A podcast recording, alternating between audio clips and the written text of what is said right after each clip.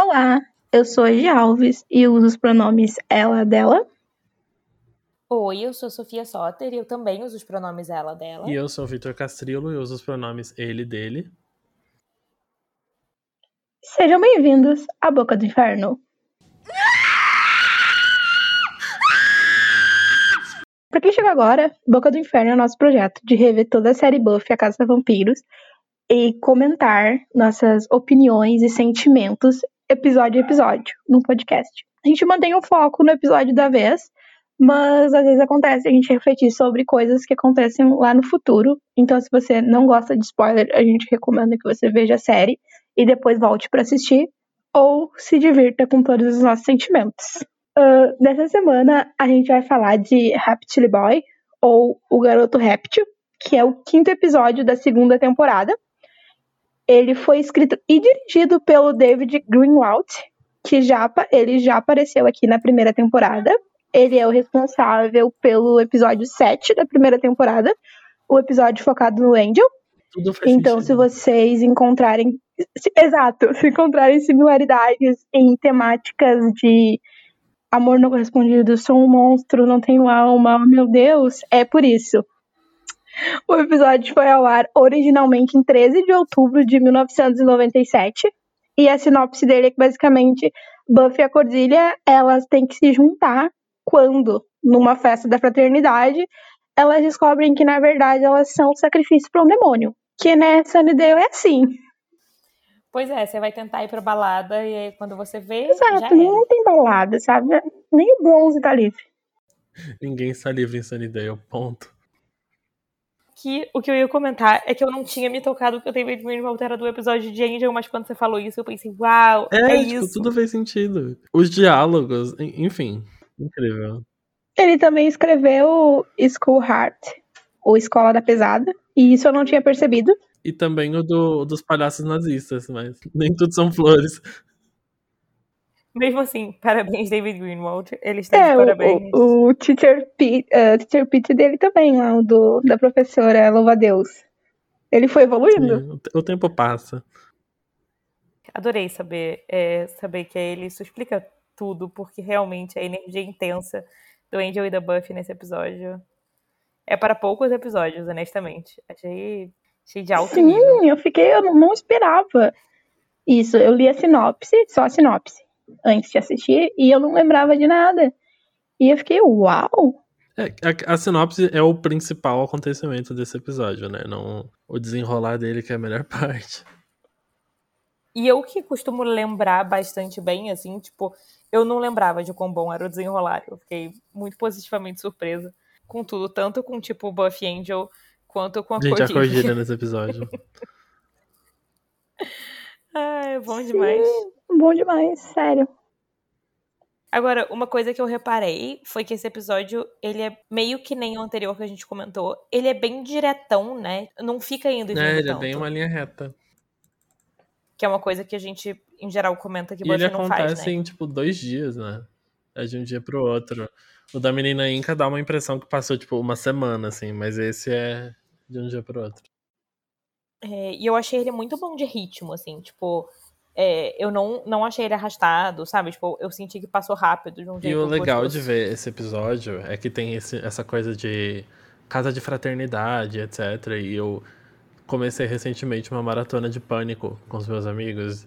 E aí a gente assistiu Pânico 2 sábado passado, que tem uma sequência de perseguição ótima com a Sarah Michelle Gellar em uma casa de, de, de sororidade, enquanto tá acontecendo uma festa de fraternidade. Enfim, é muito bom e, e inclusive foi gravado quase que ao mesmo tempo da segunda temporada, não foi? É, eu acho que ela gravou, tipo, ou durante a segunda, ou, tipo... É, ou em algum momento, tipo, de intervalo de gravação da segunda, Deve mas ter é sido em algum intervalo, época, porque ela assim. tem 5 segundos nesse filme. Mas são ótimos 5 segundos. É porque, tipo, ela gravou, eu sei o que vocês fizeram no verão passado entre a primeira e a segunda. E aí eu acho que, tipo, Pânico 2 em algum intervalo de gravação da segunda. E de fato, Vitor, é muito alinhado ver, tipo, Pânico 2 e esse Sim, episódio. eu, eu tô, eu fiquei fascinado, realmente. Eu Adorei gosto o muito da cena de abertura desse episódio. Eles estão sendo jovens e adolescentes normais. Assistindo um filme e falando muito mal desse filme enquanto eles assistem e continuando a assistir mesmo assim, porque é basicamente o que eu faço com os meus amigos. Isso foi uma das coisas, na verdade, que eu mais amei nesse episódio. As cenas deles, tipo, da Scooby Gang junta, estão todas muito boas. Eles estão muito bons adolescentes Sim. papeando.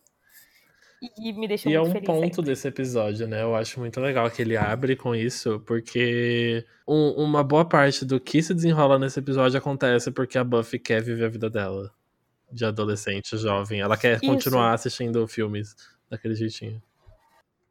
Exatamente, ela quer poder ficar de boa com os amigos dela, reclamando de filme estranho, que, tipo, só a Willow entende e gosta, e ela e o Xander estão, tipo, o que que tá acontecendo? Eu não tô entendendo. Sim, e uma coisa que eu achei legal é que, tipo, respondeu uma dúvida que eu não sabia que tinha, que era, você precisa de dinheiro para entrar no bronze.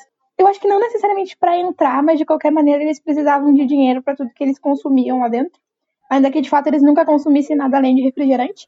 Mas eu percebi que eu não tinha essa dúvida e quando eu vi essa cena, sabe quando respondem algo que você não sabia que queria saber, até que te respondem e você fica, eu sempre quis saber disso? Ah, eu gosto quando os adolescentes têm problema normal de adolescente, tipo, na real a gente não tem grana pra ir comprar, beber um refrigerante ali hoje, não vai rolar. Sei lá, tipo, Buffy eu acho que é melhor nisso do que várias outras séries adolescentes, tipo, no sentido de que eles frequentemente estão fazendo coisas de adolescente, apesar do Bronze não fazer sentido, sabe? Tipo, eles ficam na casa um do outro comendo besteira, eles repetem roupa. Pelo menos nas primeiras temporadas eles não parecem adultos 100% formados. Exatamente, exatamente. Tipo, eles se vestem de um jeito adolescente, as combinações de roupa são, tipo, bem adolescentes e, e, e eu gosto bastante, assim. Eu não, eu nem acho que é um problema necessariamente se eles adolescentes não fazem isso, tipo, Gossip Girl, por exemplo, óbvio que é proposital, né? Tipo, e mesmo Riverdale é uma escolha estilística intensa, mas, tipo, às vezes você sente falta. Ainda sabe? mais em Buffy, no contexto todo que a gente tem, em que vários episódios desse podcast, em que a gente tá agoniado, pensando, meu Deus, a Buffy só quer ser normal. Isso dá um senso de normalidade acrescentado ao visual deles, né? Então é bem legal. Exatamente, a gente tem que convencer a gente de que existe uma possibilidade de uma vida normal pra Buffy, né? Em vez de, tipo, desconectar ela totalmente de uma Faz ela parecer normal. menos idealizada, isso eu acho legal. Enfim, mas é, essa primeira cena é muito boa, eu concordo total. Tipo, firma bem nessa normalidade adolescente. E eu gosto do contraste pra próxima, porque, tipo, ainda antes da abertura tem a cena que estabelece meio o mistério, né? Tipo, o monstro e tal. Que é uma garota fugindo, tipo, pelo cemitério, tipo, fugindo de uns caras, tipo, de uma seita, todos encapuzados, e que dá um bom contraste, né, tipo, desses adolescentes que estão de boa na casa deles e dessa, tipo, garota que foi pega pelo Vocês perigo, não acharam essa cena excessivamente longa? Eu não achei, eu não sei. Eu não achei incômodo, mas eu achei ela é porque bem longa. eu pensei, essa menina, teoricamente, está ferida. Ela pulou do segundo andar de uma casa com o pé direito muito alto. Ela estava com uma sapatilhazinha com um saltinho considerável. E aí era um bando de marmanjo de fraternidade, de faculdade, vestido de frade, correndo atrás dela. É óbvio que eles iam alcançar, sabe? E ela correu. Ela correu. Ela deu tudo dela para correr ali. E deu para acreditar, assim. Tipo, eu achei a tensão E outra a tensão coisa, boa, assim. Esse começo mostra que existe Sunnydale além do cemitério. Existe uma casa de fraternidade.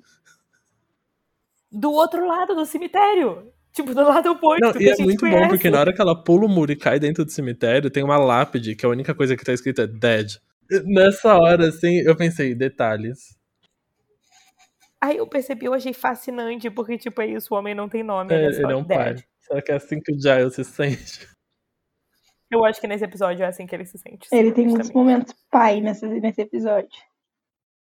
Cria bem atenção, né? E aí, tipo, é isso, essa menina fugindo, e aí ela pega, e um dos caras que pega ela, tipo, lá da fraternidade, da seita, faz bem, tipo assim, dá bem uma olhada na câmera, né? Tipo, bem. é, bem vira pra gente, assim, tipo, uau. Sim, perigo. mas é isso, eu achei meio longo. Eu tive a sensação de que ela realmente atravessou o cemitério inteiro. E eu fiquei, uau, esse cemitério é grande além de tudo. Essa cena quer muito que a gente marque o rosto daquele menino, porque fica a maior parte do tempo desse finalzinho é um zoom que vai dando na cara dele antes da tela mudar. Eu, inclusive, fiquei pensando se na época eles estavam testando um formato diferente para os episódios. Porque, de fato, o episódio passado ele foi com menos cortes. E esse também foram mais seguidos. Não sei como é estavam as críticas na época, mas talvez eles estivessem testando fazer uma coisa menos picotada. Ou foi só coincidência mesmo, né? Vai saber. Fica aí o questionamento. Sei, eu vou tentar prestar, vou tentar lembrar de prestar atenção isso nos próximos para ver se se repete essa mudança de, de estilo. Porque talvez seja algo proposital para a série inteira e não só para episódios. É possível. Eu vou, eu, eu tô agora também interessada em ficar atenta. Mas enfim, aí temos E a abertura. eu não notei né? nada de novo na abertura, nem nada reconhecível desses últimos episódios. Pois é, né? É porque assim, metade da abertura eles colocaram no episódio 1. É, Depois da abertura, nós estamos no dia seguinte, e aí a gente tá num cenário conhecido que é a escola. E nós vemos a Cordilha com uma amiga aleatória dela. E elas estão lendo uma revista de dicas, aparentemente. E a Cordilha tá explicando pra essa menina como é que você faz pra conquistar um cara. E aí ela tá explicando que você precisa prestar muita, muita atenção no que ele diz e rir cada vez que ele fecha a boca. E aí ela está rindo de maneira desesperadora. É- essa risada dela é incrível. Ela grita bem, mas a risada dela também é muito bacana. Porque é uma coisa muito falsa. Muito, muito falsa. Sim, é tipo. é tipo, é isso. Ótima imitação que eu fiz, desculpa, ouvintes. Não, mas é real, é assim. Eu acho que você pode ser dublê de risada. Contratem. eu tenho e-mail, lanço nota.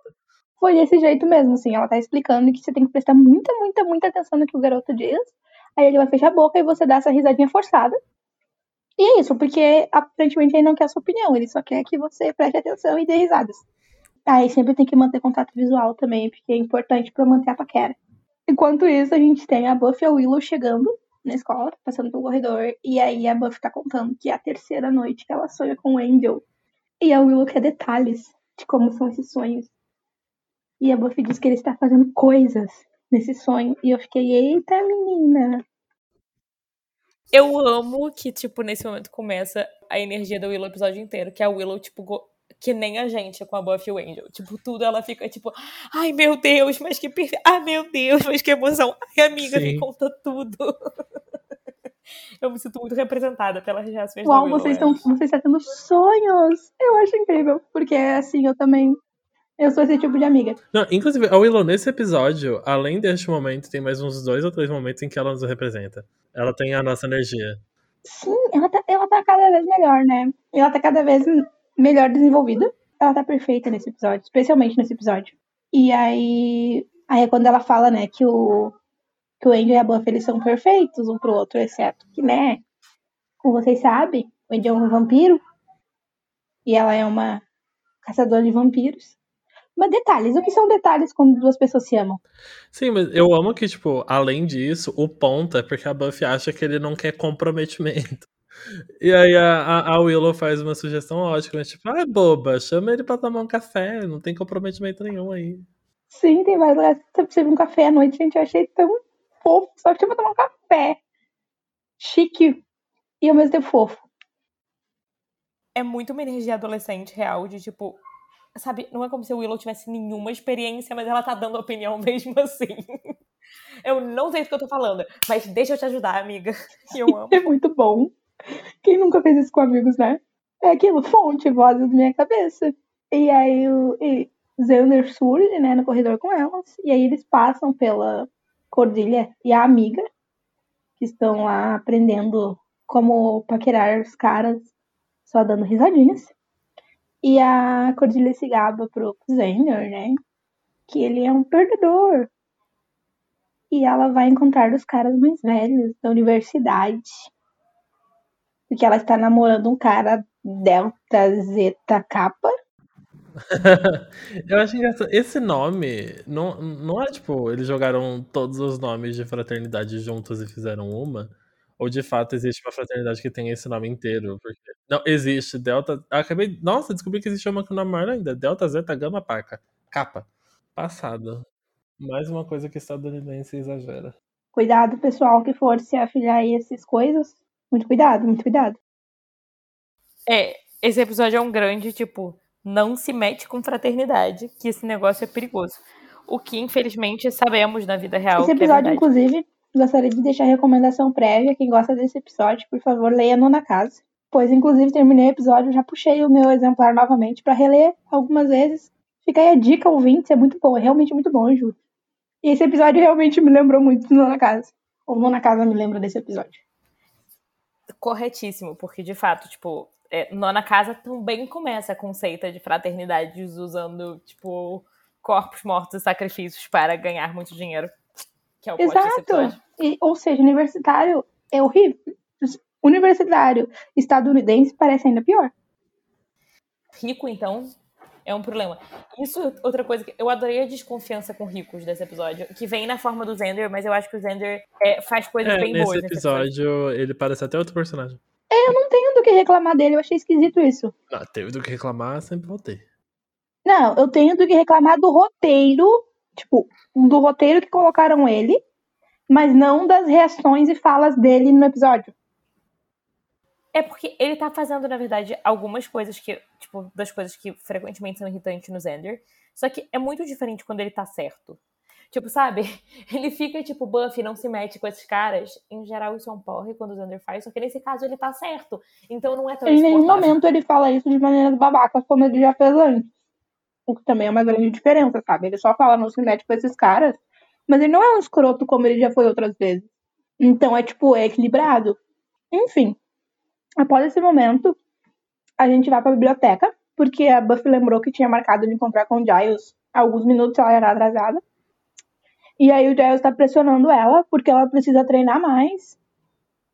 Porque ela tá muito relapsa e ela só quer fazer coisas de adolescente mas ela precisa focar, ela precisa treinar o físico dela, lutinha, precisa aprender mais sobre ser caçadora, precisa ficar patrulhando o cemitério, porque, né, novos vampiros e etc e tal. E aí ele fica tipo, ai, não vem fazer essa carinha de cachorro que caiu da, do caminhão da mudança, que eu não vou cair. E o que que ela faz? Carinha de cachorro que caiu do caminhão da mudança. E obviamente ele cai na dela. Ah, mas ela dá, um, dá uma, uma bronca nele bem dada ali. Que ela fala aquilo que a gente repete em todo episódio, tipo, você não sabe o que é ser adolescente. Ele fala, bom, eu sei. Ela fala, mas você não sabe o que é ser adolescente, ser caçador e ser uma menina. Mas eu acho ótimo, porque assim que ela fala isso, ele abaixa a guarda e fala, então tá bom, vai fazer essas coisas lá. E aí, o fazer as coisas é basicamente ficar sentada no topo da escada esperando os amigos. E aí eles estão ali conversando. Novamente, uma conversa bem normal, adolescente, amigos. Amigos, no caso, a Willow e o Zendor, né? E aí a gente vê a Cordelia passa, para um carro e ela vai falar que é o quê? É o namorado dela pra quem ela tava aprendendo a dar risadinhas. O namorado da semana da Cordilha. E que, pra variar, o dedo podre. Dedo podre, Põe cara. grosso nessa menina. A gente tem que fazer um, um cálculo depois pra, pra tentar entender quem é mais dedo podre, ela ou o Zender. Bom, por isso que eles flertam.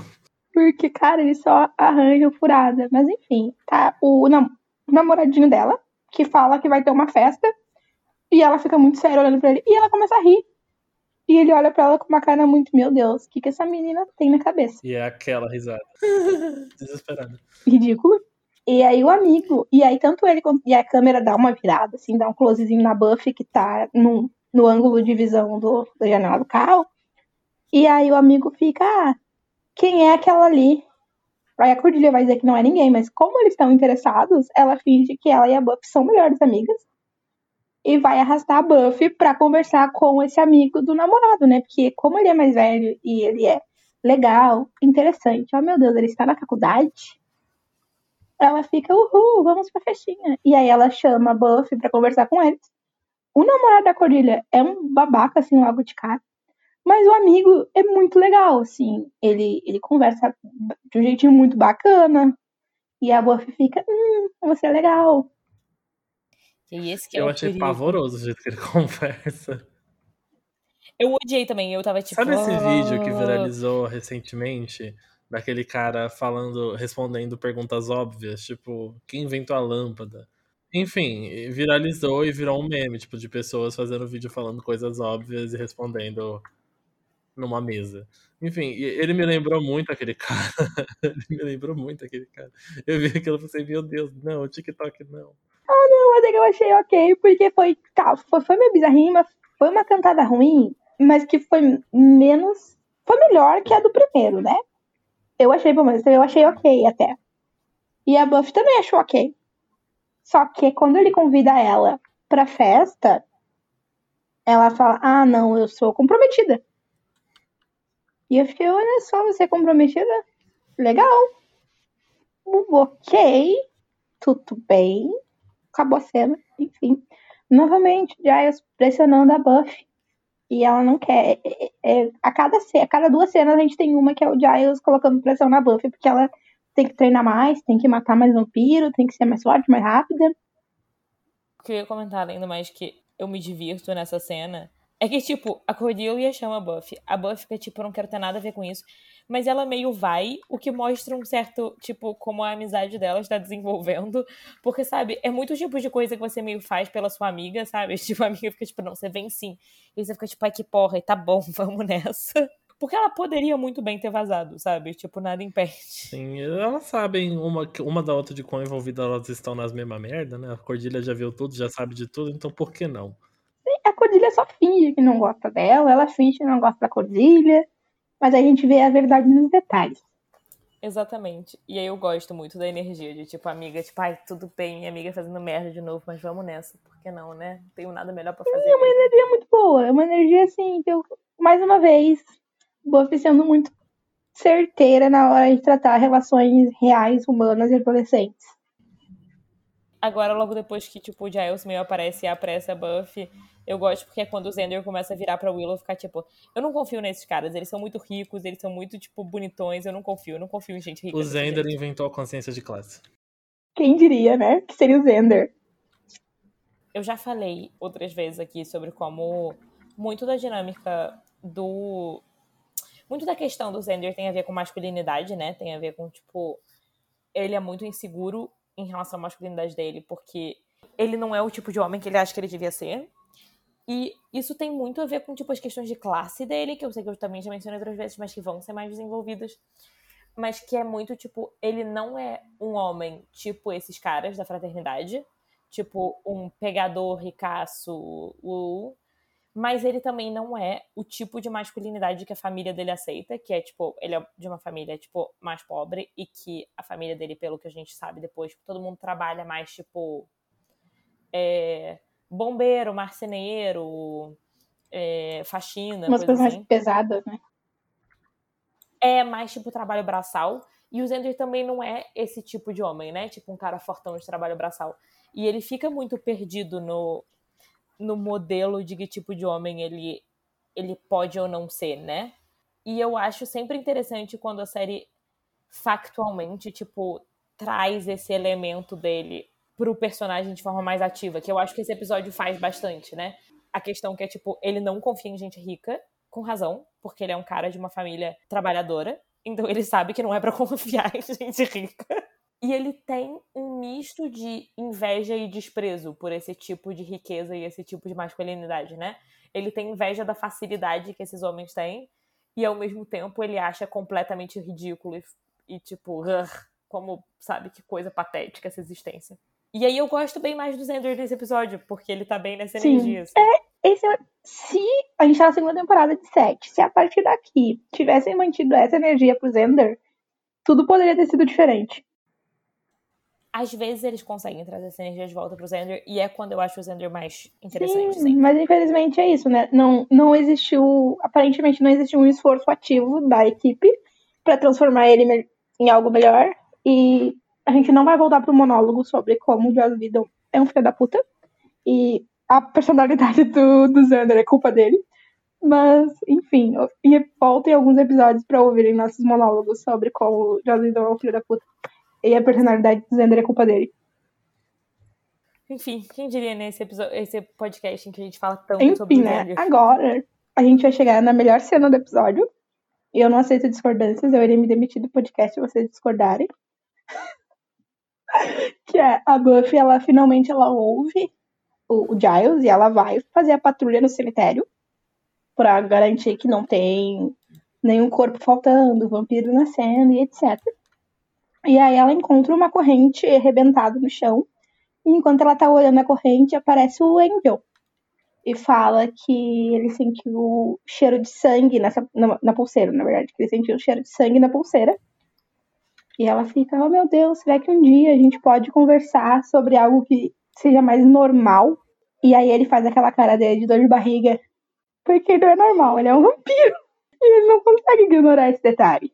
E aí eles têm essa conversa, né, sobre como ela queria algo mais normal, e ele não é ele fica que não é normal. Aí ela fica meio puta com ele. Aí ele acha que ela puta, na verdade, é porque ela tá indecisa. E aí ele fala uma coisa que eu acho muito filha da puta. Muito, muito, muito filha da puta. Quer dizer que, tipo, ela é muito jovem, ele devia ter notado isso. Óbvio que se ela é muito jovem, ela é muito imatura e inconstante. E é insensível, é inconstante, nunca sabe o que quer. A gente fica com tanto ódio projeção da parte dele, né? Ele, a pessoa mais, tipo, inconstante, não sabe o que quer, aparece para falar drama, drama, tipo, misterioso e vaza. Mas eu senti que ele tava falando pra afastar ela, que ele é emo e é o que ele faz. Mas isso não tira a escrotidão do que ele falou. E, tipo, tem um pedaço também do que ele tá falando. É óbvio que é verdade. Tipo, a Buffy tem 16 anos. Ele tem sabe? 241, como ele mesmo pontua. Exatamente. Tipo, é óbvio, é óbvio que ela não tem necessariamente a maturidade emocional para esse relacionamento. Mas, seja muito sincero, não é porque ele tem 241 anos que ele tem a maturidade emocional para esse relacionamento. Porque, como reparamos, ele também não faz a menor ideia. E, só que eu gosto porque eles, tipo, como sempre, estão tentando flertar e falar de sentimentos e acabam só brigando ah, mas então vamos sair. Ah, não, tudo bem, você quer um date? Não, eu não falei de um date. Ah, então você quer tomar um café? Não, porque eu queria tomar um café com você. Não, não sei o que. Aí você fica tipo dois idiotas completos. Não tem um único neurônio. Se somar o dos dois, ali dá, sei lá, meio. Ah, e é muito bom, porque eles vão se beijar, né? Eles não se beijam porque o Angel disse que não pode, porque isso não pode ir longe demais. Não, e ele manda uma. Gente, eu outro dia, eu e a Laura, a gente decidiu ver 50 tons de cinza. É muito ruim. Caso vocês não saibam que 50 tons de cinza é muito ruim. Uau, como é ruim. Mas o que eu ia dizer é que eu lembrei de 50 tons de cinza nessa cena. Porque em 50 tons de cinza, quando eles vão, tipo, meio, sei lá, ela dá a entender que quer transar com ele, e ele fala, tipo, não, você não pode transar comigo, porque transar com você eu vou, tipo, te destruir completamente. Vai ser, tipo, a experiência mais transformadora, violenta e horrível da sua vida. E aí, tipo, é exatamente isso que a gente manda pra Buffy nessa. Tipo, se eu te beijar, não vai ser só, entendeu? A gente não vai poder seguir com a nossa vida. Você não faz a menor ideia do que eu te beijar vai fazer com você. tipo, isso dramático, ridículo. é, é, é muito bom. Eu amo esse diálogo. É muito escroto, mas eu amo esse diálogo. e a continuação dele é a melhor de todas. Não, a continuação dele é muito boa. Eu quase morri. Eu anotei, porque eu fiquei impactada. E ele fala assim: Quando eu te beijo, você não acorda e vivemos felizes para sempre. E a Buffy responde: Não. Quando você me beija, eu quero morrer. Tudo! Gente! gente! Eu amo muito! Tipo, e aí ela sai correndo. Tipo... É, tipo, sai correndo. muito bom. Ela só arranca um pinote da sai voada. E aí, fazendo um paralelo com o que a Sofia trouxe, não sei se isso é útil pro episódio, mas enfim, a gente, o, como o Victor já pontuou, o Edward Crepúsculo, ele é o bootleg do Angel. O Christian, de 50 Tons de Cinza, ele é o bootleg do Edward. Então, se a gente fizer, tipo, um ciclo de fato, quando a, a Buffy e o Angel transarem, vai ser realmente uma experiência devastadora para ela. Né? Ok com a Bela também é meio que devastador, porque, né? Tá tudo conectado. Porque em todas as histórias, a protagonista é punida, portanto. É devastador pra Bela, mas menos que pra Buffy. E aí, quando chega lá no final, que é lá no, no Christian, já se perdeu completamente o significado. E ele só fala que ele só fala que é devastador, mas não é porra nenhuma. Vai ser devastador, coisas horríveis vão acontecer. Você vai acordar no outro dia e vai olhar pra minha cara, sabe? É isso. E, tipo, com a Buffy realmente é devastador. E, sabe? É devastador de verdade. O Angel cumpre o que promete, pelo então, menos. Só que aí vai, vai passando. É tipo telefone sem fio e que a, a mensagem original vai se perdendo no caminho. É isso? É óbvio. é óbvio. Enfim, a Buffy fugiu, né? Depois desse momento. Eu também fugiria, porque ela falou uma frase de impacto. Quando você fala uma frase de impacto, você não fica pra outra pessoa fazer mais impacto ainda, você vai embora. ela aprendeu com o Angel, que faz isso também, que gosta de aparecer, mandar uns negócios e vazar. Mas Ela eu senti fundo que- aquele eu quero morrer. Nossa, quando você me beija, eu quero morrer. Uau. A a arte é isso. Enfim, né? A gente tá novamente, então, na escola. E aí a Buffy tá mostrando pro Giles a pulseira que ela encontrou. E ela fala que tem sangue, ele diz que não achou, etc. Ela fala que o Angel viu, blá blá blá.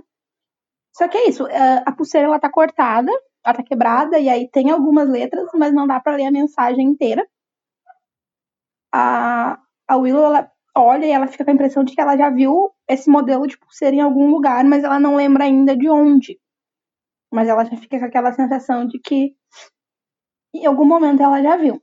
E aí, à tarde, ou enfim, depois, a Buffy encontra com a Cordelia, que diz que ela precisa ir com ela. A Cordelia diz que a Buffy precisa ir com ela na festa da fraternidade, porque eles precisam de um equilíbrio.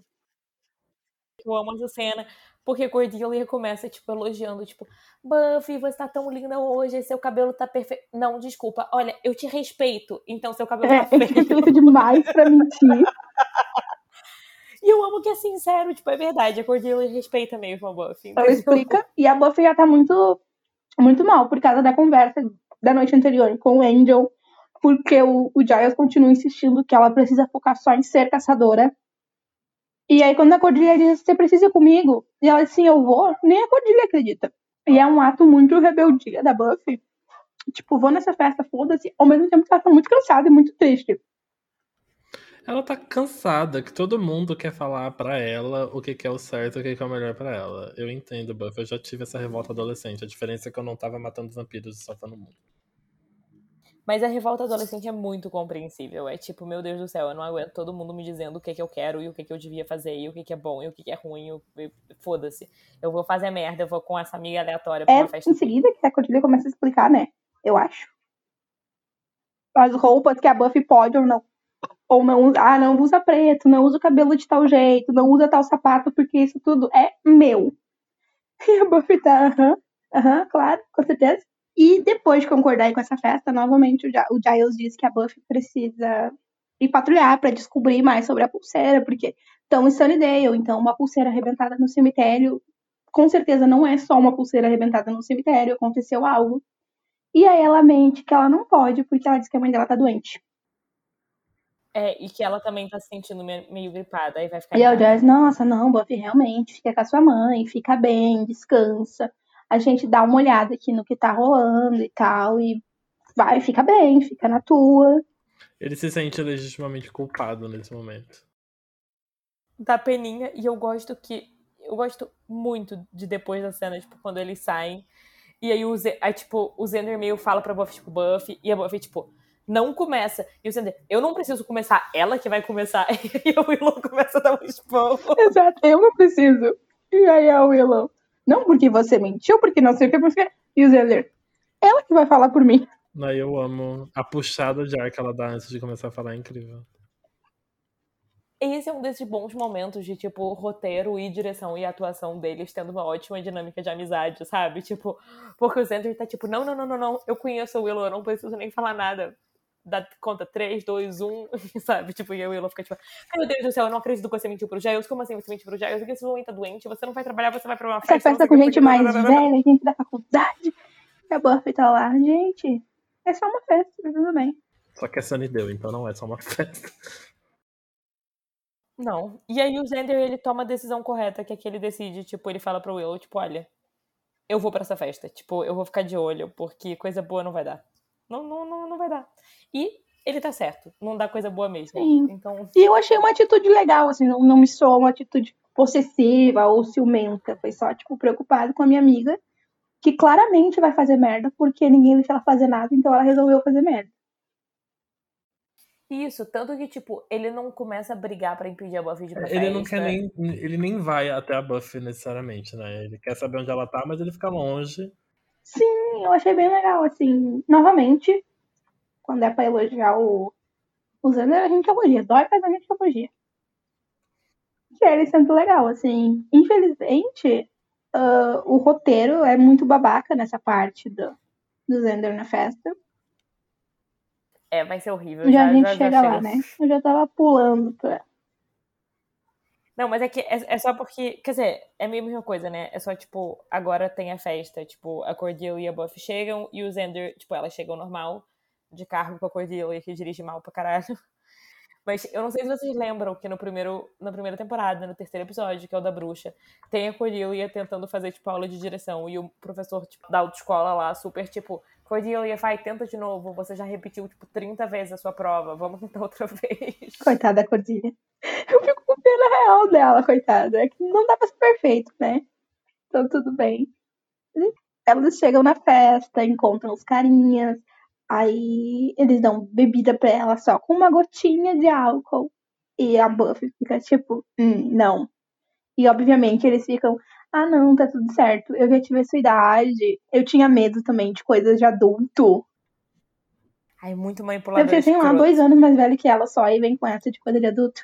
Mas é outro problema estadunidense, né? Eles acham que entrou pra faculdade pronto, você é um ancião perto de jovens que estão no último ano do ensino médio, sabe? Ai. Muito, muito sem noção. É porque americano tem essas, essas coisas esquisitas, né? Povo doido.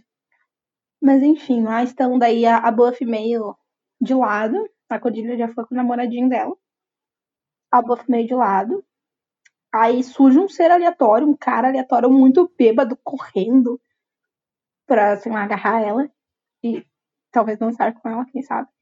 E ela, ela é salva pelo, por quem? Pelo amigo do namoradinho da Cordelia, o Tom, que a gente falou antes. Que é o moço do TikTok, que tem um papo assim, fala demais, mas conseguiu ganhar um pouquinho a confiança assim, da Buffy. E aí eles começam a dançar. Aí eles estão dançando, a música acaba e ele é todo cavalheiro. Ah, não, era só pra, tipo, afastar o cara bêbado. Então eu vou lá. E a Buffy, não, mas e se ele voltar? Fica aqui, vamos dançar mais. E é tipo aquele momento do todo mundo odeia o Chris. Cara, ela tá tão na sua. Só que desesperador, porque, como eu disse antes, o, o episódio quer que a gente veja o rosto dele naquela cena do começo, a gente sabe quem eles são. Sim, a gente sabe que é uma droga, tipo, que não tem nada de legal, não, não, não, nem nos dá esperança de ele ser o cara legal entre todos os caras bosta, né? Já deixa claro que não, que não é o caso. E eu não lembro, mas, tipo, ele consegue fazer a Buffy beber, mas eu não sei que horas que é, tipo, mas ela acaba bebendo alguma Ela coisa, né? bebe, tipo, depois. Antes a gente tem quando finalmente o Xander chega. Eles vêm e começam a dizer que é penetra e tal. Aí todo mundo puxa ele. Pra um trote. Puta que pariu, aí é que é a coisa, né? O trote é tipo pack de homofobia e transfobia, tipo, embrulhadinho. Porque basicamente ficam tipo, ah, o trote é tira a roupa do Xander, bota um sutiã nele, bota uma peruca, fica chamando ele de mulher e batendo nele, falando coisa homofóbica. Bota batom. Tanto que quando a cena começa, depois do trote, é, enquanto eles gritam penetra, penetra, penetra, a Buffy ela tá saindo da sala e indo pra rua, e aí ela encontra vidro quebrado e fica. e vê a janela que quebrou. Que a janela quebrou é lá do início da menina que tava correndo no cemitério. Só pra situar novamente. E aí ela fica olhando para aquilo. Uhum. E aí a gente tem os gritos de penetra, penetra, penetra, bem ao fundo. Até pensei que talvez ela fosse ouvir, mas não. A gente finalmente tem, tipo. Então ela não vem em momento nenhum porque ela tá do lado de fora, enquanto o, o Xander tá sendo humilhado, porque tudo que eles fazem pra ser humilhante, do lado de dentro. E é tipo, é isso, sabe? É, é horrível. Aí eles riem muito, batem no Xander. E a cena quando ela abre é tipo, ele, a cara do Xander esmagada e eles passando batom nele. E é tipo, absurdo. É factualmente muito violento com o Xander. É, e um tipo de humor e violência que é baseado em, tipo, ser violento com várias pessoas que não estão presentes naquele momento, né? É, é, é horrivelmente, simbolicamente violento. E também, tipo, realmente muito violento com o Xander. Tipo, porque é uma violência muito sexualizada. Né? E é violência só pela violência, porque é só porque ele tava ali e ele não deveria estar. Então, podiam só ter mandado ele embora, mas não, são um babacas a ponto de achar que é muito melhor humilhar ele, fazer algo que vai envergonhar ele. E aí, tipo, o que vem como ser, ver... como ser vergonhoso é, tipo, passar batom e botar uma peruca e botar um sutiã. E aí, ai. Uh, tantas camadas de. Uh. Eu entendo que eu acho que o roteiro quer que, que, que seja horrível, sabe? Tipo, o roteiro bem ou mal tá mostrando que, tipo, esses caras dessa fraternidade são filhos da puta. E todo, todos os comportamentos deles são filhos da puta. Mas eu fico com a sensação de que o roteiro quer que ao mesmo tempo a gente saiba, tipo, isso é uma coisa horrível e. Mas é meio engraçadinho. É, isso né? é horrível, mas olha o alívio cômico do episódio. E era nisso que eu tava pensando quando eu falei antes que tem uma parte, tipo, da narrativa que eu não gosto, apesar de, tipo, eu não culpo o Zender. Até porque ele não tem nenhuma reação, tipo, horrorosa, no sentido, ah, meu Deus, estão me vestindo de mulher. E isso é o maior ponto humilhante. Sim, tipo, é humilhante porque escolheram humilhar ele, mas ele não considera humilhante o, o tipo de humilhação. Tipo, não é mais humilhante porque vestiram ele de mulher. É humilhante porque é uma humilhação. Então, de forma geral. É humilhante e dolorido porque estão cometendo uma violência contra ele. É... Né? Tipo, tão mesmo. Tipo, esses caras pegaram ele, tipo, arrancaram roupa dele, e, tipo, é violento. E mesmo assim, a prioridade. E, tipo, eu acho que uma das coisas que é marcante positivamente no Zender nesse momento é que, putz, seria super a cara do Zender ele ficar tipo, meu Deus do céu, isso é a pior coisa que já me aconteceu. E em vez disso, ele tá tipo, não, eu tô aguentando isso daqui porque eu tô focado em, tipo, achar minha amiga e proteger ela. E, e, e ele não se deixa, tipo, super afetar. Ele, ele sente a violência que estão fazendo contra ele, mas não parece que ele tá super afetado, tipo, ai meu Deus, que horror, estão me vestindo de mulher em minha masculinidade, etc. Sim, exato. Por isso que, tipo, esse é realmente o episódio que eu não tenho nada a reclamar dele. Só essa situação que, por acaso, era ele o envolvido. Um roteiro, a época do roteiro, e como achavam que isso era piada e divertidinho. Enfim, mas aí, tipo, enquanto isso, em paralelo, a Willow e o Giles estão pesquisando, né? Sim, eles estão pesquisando as letras da, da pulseira. E aí a Willow finalmente reconhece que é tipo Kant, que é uma escola. E aparentemente então Sunnydale tem mais uma escola. Mais várias escolas, a gente vai descobrir agora nessa cena. Porque ela descobre que, tipo, a menina, há uma menina desaparecida que estava nessa escola. E aí ela começa a pesquisar que há um ano desapareceram outras meninas. E outras meninas, daí eles e aí o Giles fica, hum, a data é próxima, então será que é tipo comemoração de um ano de, do assassinato? E a, a Willow fica, meu Deus, Giles. E ele é muito coerente, né? Ele fala, olha, a gente tá em Sunnydale, sabe? Então, sim, vamos supor que é aniversário de um ano de um assassinato. E ele tá correto. E eu achei impressionante também que ele tá, tipo, não, olha só, esse é o caso, em vez de estar tá daquele jeito Giles, de tipo, yes, aniversário de um assassinato. nesse caso ele tá muito, muito chocado de uma maneira triste, assim, tipo, ele tá, eita. É, porque é bem, tipo, garotas jovens sendo sequestradas e assassinadas, né? E aí, tipo. Uh... E aí, ao mesmo tempo, ele quer ligar pra Buffy. E aí a Willow fica, não, chama, chama o Angel, porque o Angel tava com ela quando ela encontrou e ela tá doente, daí a gente não incomoda ela. Como que eles chamam o Angel? Eles devem ter o número do telefone daquela casa do Angel, daquele, sei lá. Balança um potinho com sangue e o Angel aparece. Só acho engraçado que, tipo, a Buffy, nada do Angel, né? Eles se comunicam por telepatia. Caliutes, telepatia. Agora Giles tem um telefone. Uh, então. Mas eles estão na festa, e aí basicamente aí a Buffy agora, ela, tipo, tá meio tristinha, e aí ela decide pegar uma bebida e beber. É, ela fica assim, estou cansada de dizerem o que eu devo ou não devo fazer. Vou virar esse copo com uma bebida duvidosa. E vira o copo de uma vez, gente. Olha só, eu fiquei menina, não faz isso.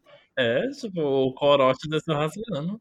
E dá merda, né? Porque obviamente tem drogas. E, e aí ela começa a, tipo, ficar meio tonta, caindo pelos cantos e decide achar um quarto e ela cai desmaiada. E eu vou dizer que meus comentários nessa mesa anotações estão horrível! Exclamações. Tudo horrível! exclamações.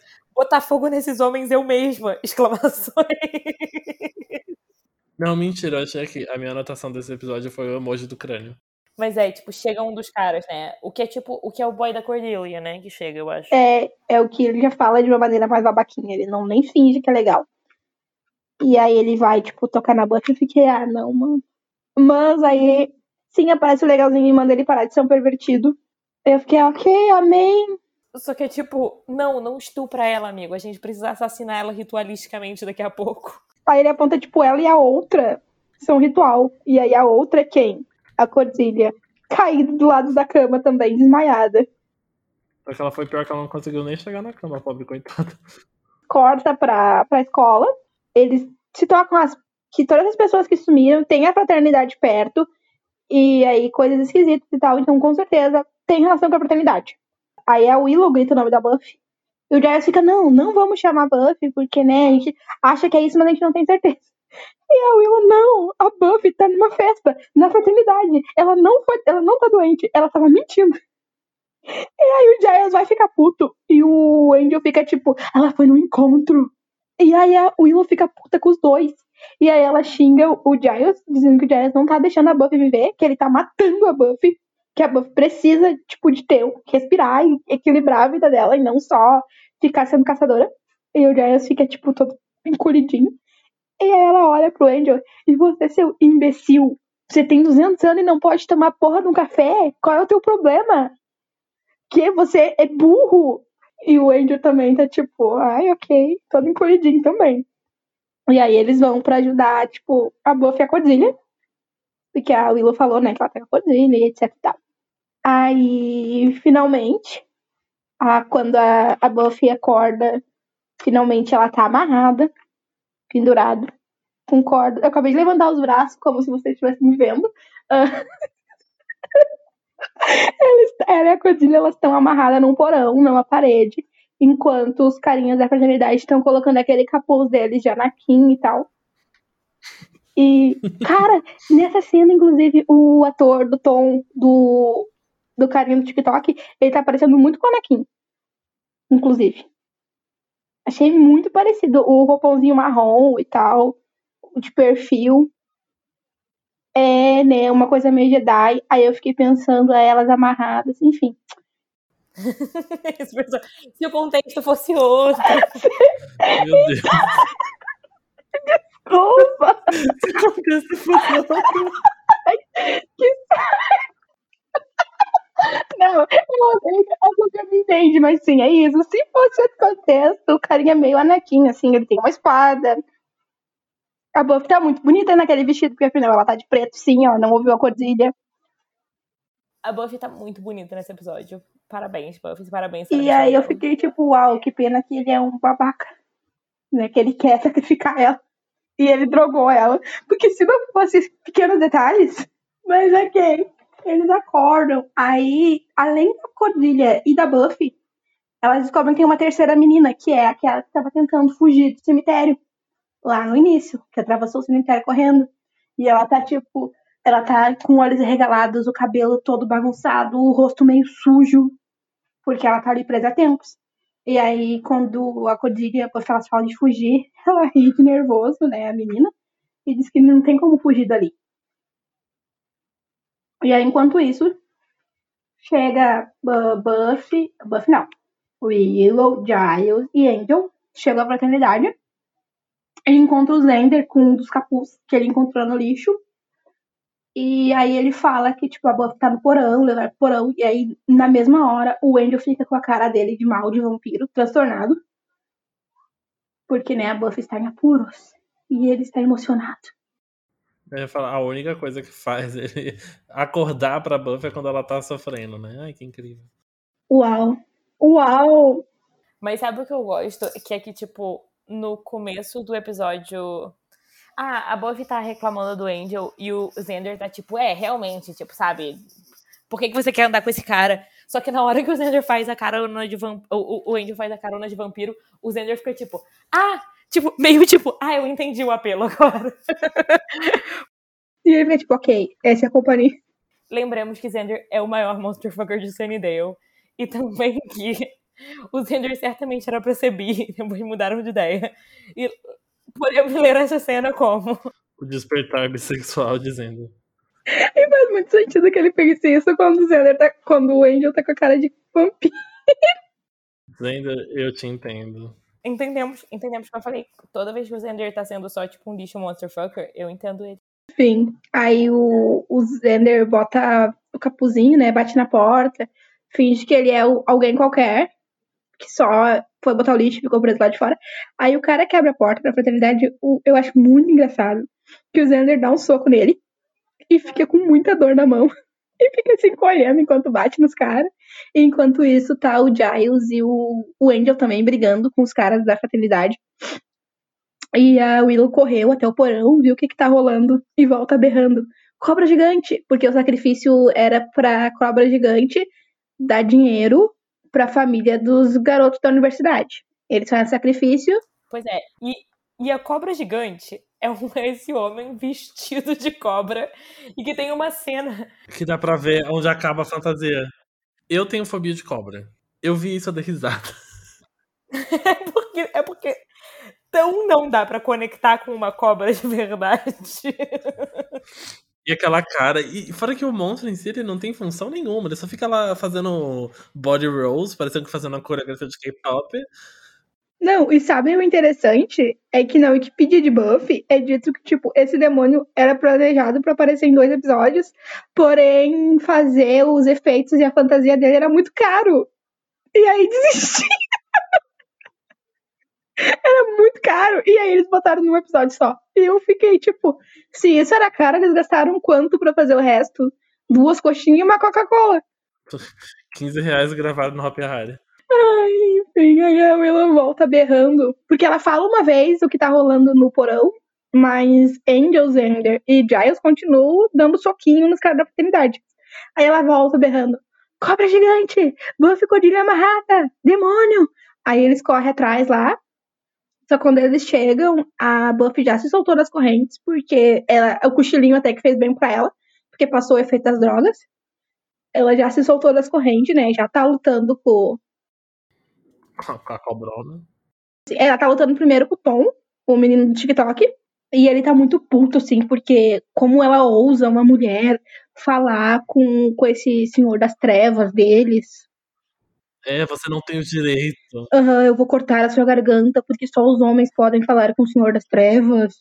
Ah, blá blá blá. Chato. É, é, é um discursinho chato.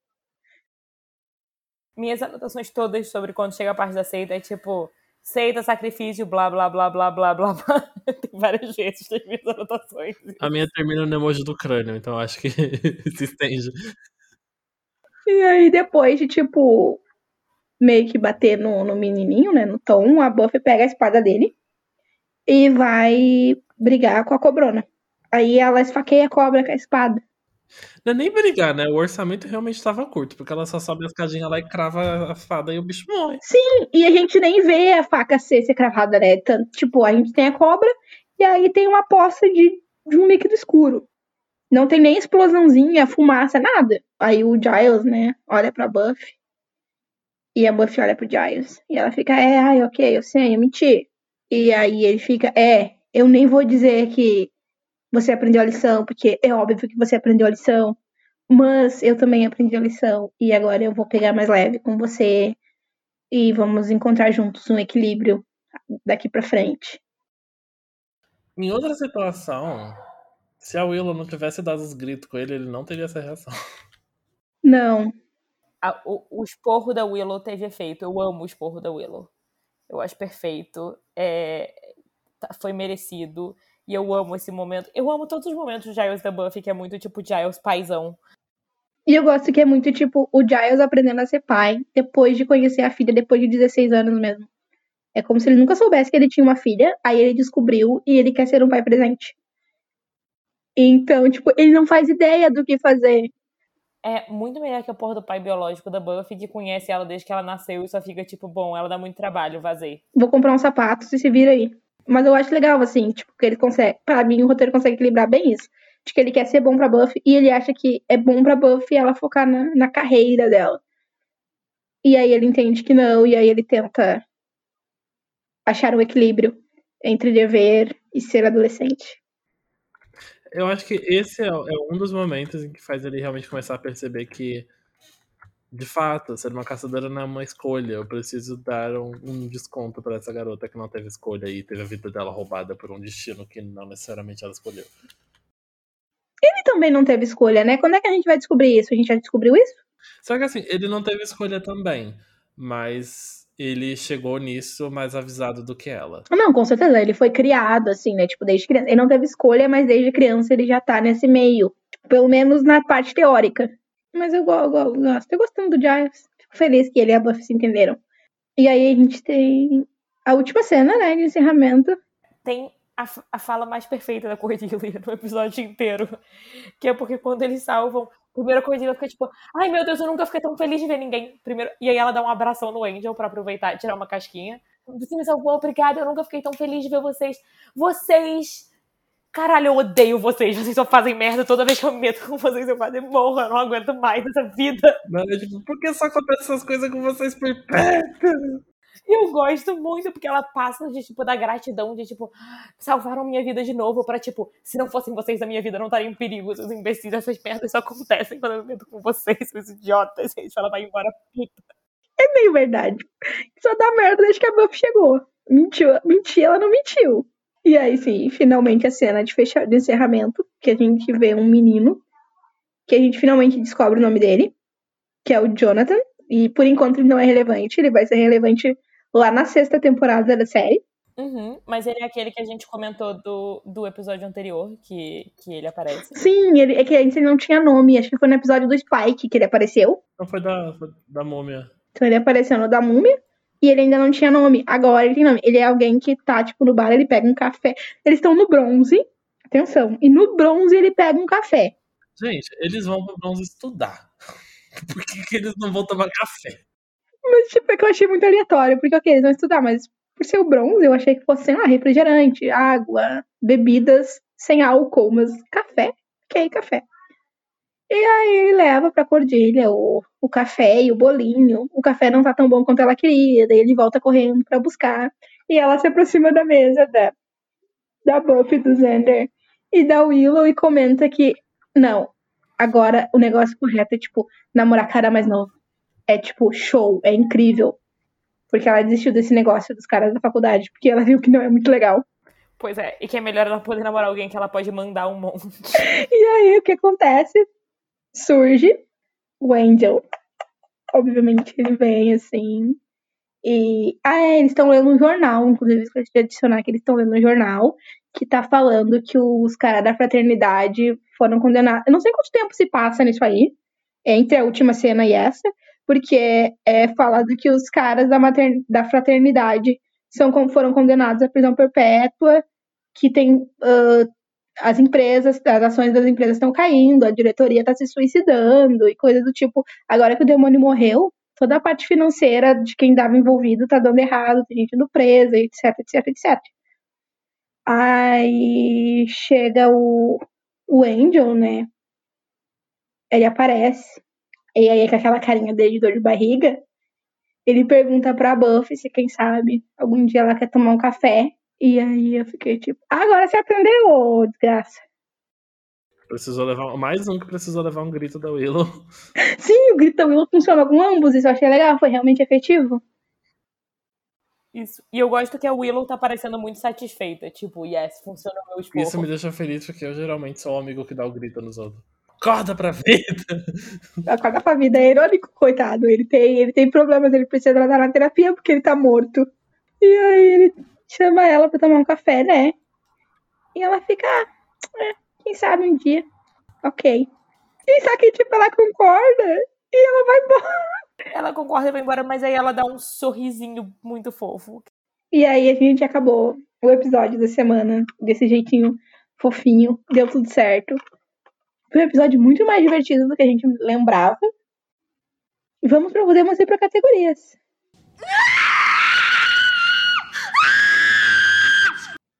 Começando, então, as nossas categorias especiais, começando com o momento lixo, que a gente já se adiantou no meio do episódio. Alguém quer fazer um plot twist? Escolher, sei lá, o Jonathan? Não, não, não. Meu momento lixo é, obviamente, aquela cena do, do Muffy com o Angel, especificamente, tipo, quando você me beija, eu quero morrer. Nossa, eu fiquei impactada, fiquei impactada, gente. Nem tenho nada a acrescentar, é só isso. É perfeito. É, só isso. É, é isso, eu também não tenho o que dizer. Foi um ótimo momento, foi um ótimo momento, meu sentimento. Enfim, já que estamos todos de acordo e não é nenhuma surpresa, a gente vai para a segunda categoria, que é o monstro da semana. O que foi o mais monstruoso para vocês nesse episódio? Por quê? O sistema de ensino universitário norte-americano que permite que essas atrocidades aconteçam. Gente, que palhaçada esse negócio já é delta, capa, z pra gama. Labachuras, cantarábias, coisa chata. Nada contra, não tenho amigos que são, mas tudo contra. Amém, tudo contra, tudo contra, inclusive não tenho amigos que são. Graças a Deus. Se tiver, me avisa que a gente dá aquela afastadinha. Eu coloquei algo próximo, na verdade eu coloquei que o Mãos da Semana foram os jovem adu jovens adultos dos Estados Unidos. E essa coisa deles de que você tem que beber, de que você só é legal quando você está na universidade e que todo o resto são bebês. Porque é muito idiota. E eu fiquei meio, é, vocês. E também porque, né, ele só não estrupou a Buffy porque ela era um sacrifício. Foi uma coisa meio. Eu ri, eu ri disso, mas saiba que eu fiquei levemente nervosa, mas ao mesmo tempo eu fiquei, não, ok, não vai acontecer nada demais, porque Sofia acabou de ver e ela disse que gostou do episódio. Então, eu, tipo, eu fiquei meio, é, mas com segurança. Mas ainda assim, só a possibilidade, sabe? Só de colocar a possibilidade desnecessariamente. Apesar de a gente saber que não é real. Eu fiquei, ué, esses são os vilões da semana, porque é isso. Justo. Monstros da semana são os roteiristas que fazem coisas boas, mas às vezes pesam a mão em coisas desnecessárias. Sempre isso. Mas o Joss Whedon foi um co-roteirista desse episódio. Ou seja, isso explica o enredo lá do, do, do Angel, não, do Zender. Eu, eu vou só dizer que, tipo, pra mim, o Monstro da Semana, de forma menos complexa, são esses imbecis da fraternidade mesmo. Tudo que eles fazem é uma merda, eu odeio eles todos. A gente tá alinhado de novo, ó, porque no fim a gente falou a mesma coisa. O momento agora, um momento anos 90, maquiagem, figurino, falas, o que vocês. O sentimento anos 90 pra vocês. Eu tenho um muito específico. A Buffy, quando ela se solta do teto, que ela tá presa lá com a corrente, que ela tá com aquele look da festa, que é um vestidinho tubinho preto de alcinha, uma sandalinha de salto, preto também, com as correntes penduradas nos braços e ela anda arrastando as correntes no chão. Ai, eu não acredito que você botou. É o seu também, Gil? Sim! É óbvio que eu botei isso. Eu A gosto da como a estética. gente é muito previsível, a gente não tá tão alinhado. A gente divide o mesmo neurônio. Mas é porque a minha lógica foi, cara, a Buffy nesse vestidinho preto que é 100% anos 90. E, tipo, eu amei a Buffy nessas correntes. Muito úteis essas correntes. Tragam de volta roteiristas em uma situação melhor. Eu amo uma quantidade de tipo, essa cena é ruim, mas em outro contexto. Eu acho muito bom, porque eu tinha pensado em falar, tipo, do look da Buffy, mas eu decidi que vai ser a porra da fantasia de cobra que dá pra você ver a a camisa e a calça. Fantasia caríssima, amiga. Você tá zoando a fantasia Milhões, cara? milhões. Você acha, que, você acha que a passagem de ônibus pra Vinhedo pra ir pro Happy Hard tá barata? Ai, uma coisa assim, porque, tipo, eu gosto de destacar os bons momentos de, tipo, efeito prático, maquiagem e tal, bem anos 90. E é bom destacar quando é horrível também. É engraçado, porque, tipo, a gente consegue falar disso assim, porque Buffy tem bons efeitos práticos. E aí você coloca em Tem. comparação essa peba que foi. que dá- Nossa, gente, que ridículo. Esse eu descobri que um dos dublês da cobra até desmaiou, gente.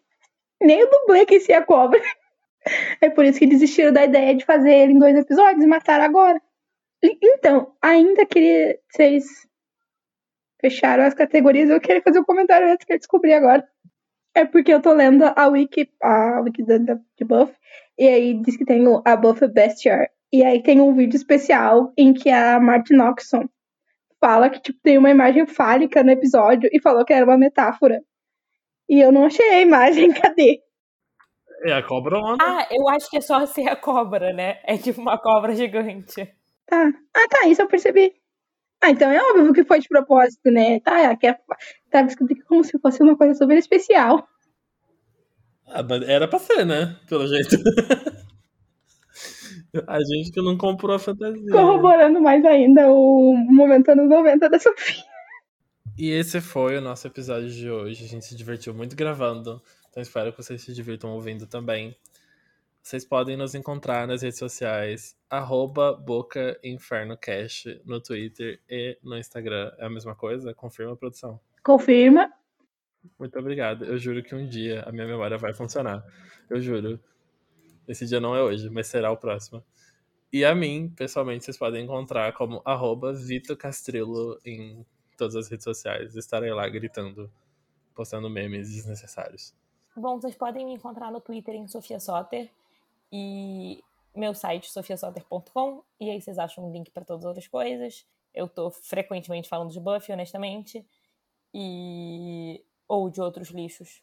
Costuma ser, tipo, sei lá, nos assuntos principais. Isso e trabalho. Então, sigam lá. Obrigada por, por ouvirem a gente, gente. Foi muito divertido, de fato, gravar esse episódio. Espero que vocês tenham se divertido tanto quanto a gente ouvindo. E vocês estejam gostando da temporada. E nos acompanhem nas nossas redes sociais. Uh, Instagram e Twitter, como o Vitor falou, Boca do Inferno Cast. Quem quiser mandar e-mail é bocadoinfernocast.gmail.com. E é isso. A gente volta. Ah, vocês me encontram em Quase Escritora no Instagram e Quase, Le... Quase Escritora no Twitter. E Quase Leitura no Instagram. Eu também tô sempre falando de lixo, defendendo o vilão e sendo absolutamente ridículo. Mas é isso. Valeu por terem ouvido. Voltamos semana que vem com outro episódio que promete ser imensamente divertido como esse. E tchau, tchau!